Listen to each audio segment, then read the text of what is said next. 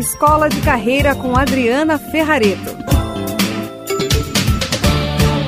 Olá, hoje eu quero conversar com você sobre o papel da liderança. Em especial, quero falar sobre líderes corajosos. Eu estive pensando sobre aspectos do comportamento dos líderes, porque eu ministro muitos treinamentos de liderança nas empresas pelo Brasil. E eu quero compartilhar com você, nesse momento, alguns destes insights. Quando alguém assume o papel da liderança, ele deve levar em conta que terá de lidar com pessoas. Afinal, quem executa os projetos? Pode parecer óbvio demais? Não para muitos líderes que não gostam de lidar com as suas equipes e acham um fardo ter de entender as pessoas. Em geral, esse tipo de chefe tem dificuldades de lidar com algumas situações que são inerentes à sua função. Situação 1. Eles não conversam com as suas equipes. Eles fazem reuniões para tratar apenas de problemas, nunca para tratar do desenvolvimento do grupo, de coisas que inspiram, estimulem. Eles têm o péssimo hábito de reclamar compulsivamente e gritar, ameaçam e expõem os membros a um estresse violento, que na verdade não é nada, nada produtivo.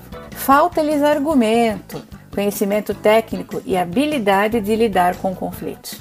Então, o que, que eles fazem? Uhum, eles gritam como escudo para proteger as suas inseguranças e medos.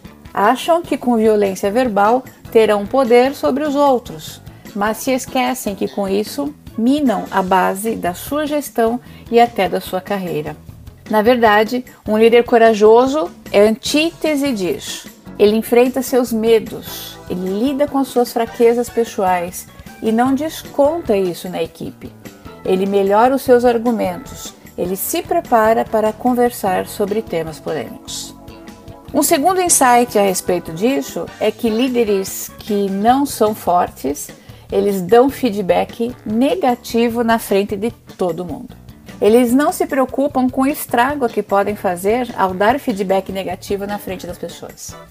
Se o erro for individual, a conversa deve ser individual, mas eles fazem questão de enfraquecer os seus colaboradores através da inútil exposição, não levando em conta que, ao contrário de ter seguidores, esse chefe terá adversários. O que nós desejaríamos de um líder corajoso é que ele aprenda as técnicas de um bom feedback, que ele usa a comunicação não violenta, que ele mostra genuíno interesse em desenvolver o outro. Ele respeita o próximo e chama atenção quando necessário, mas de forma discreta, individual, com foco no resultado da ação e não na pessoa.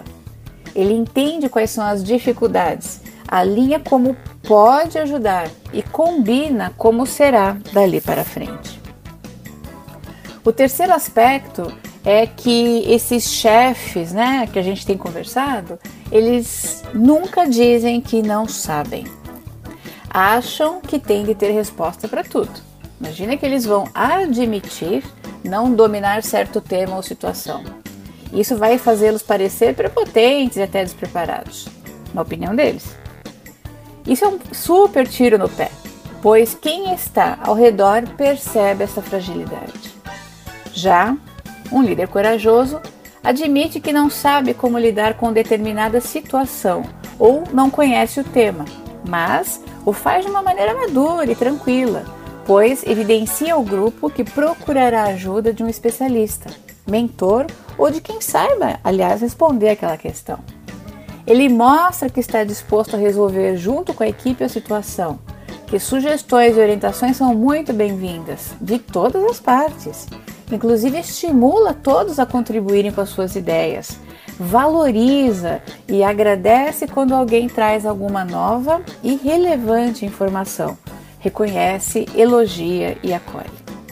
Já o aspecto 4, eles não se desenvolvem para a função de líder. São promovidos sem nenhum preparo para a liderança. Talvez até fossem bons técnicos no passado e tenham sido promovidos por isso, mas não se prepararam para a função de líder.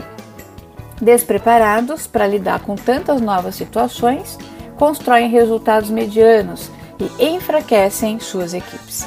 Não sabem como fazer o outro fazer. Já um líder corajoso se prepara para o desafio, sabe que ao ser promovido para uma função de liderança, pelo menos três aspectos irão mudar. O primeiro aspecto são as habilidades. Ele terá de aprender a contratar pessoas, demitir quando for necessário, dar feedback, fazer reuniões produtivas, ter foco acima da média, orientado para estratégias, precisa saber criar e acompanhar indicadores, delegar, fazer follow-up, saber treinar pessoas, dar coaching, ser mentor, lidar com conflitos e tantas outras habilidades necessárias para um líder. O segundo aspecto que muda quando uma pessoa deixa de ser técnica e passa a ser líder é a divisão do tempo. Agora, a sua agenda não é apenas sua, tem as tarefas da função e agenda para equipe, reuniões infinitas, tempo para clientes internos e externos, tempo para estratégias, um olhar 80-20 da lei de Pareto sobre as melhores ações que vão gerar os melhores resultados. E o terceiro pilar que é necessário mudar são os valores. Agora, na função de líder, os holofotes vão para a equipe. Saber com dignidade para os bastidores, reger todo o processo, exige um conjunto de valores éticos e morais essenciais. Pois é, Ser um líder exige coragem de se reinventar na própria carreira, coragem para assumir as imperfeições, coragem para ser inteiro com o grupo. Mas é gente corajosa assim que faz história, não é mesmo? Que deixa um bom legado, que fica na nossa memória para sempre. E você? Qual sua opinião sobre a importância do papel do líder? Se você fosse acrescentar algum tópico a este podcast, qual seria?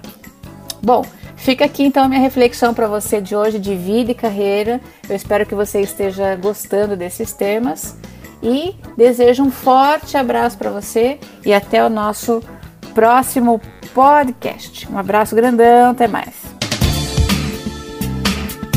Você ouviu Escola de Carreira com Adriana Ferrareto.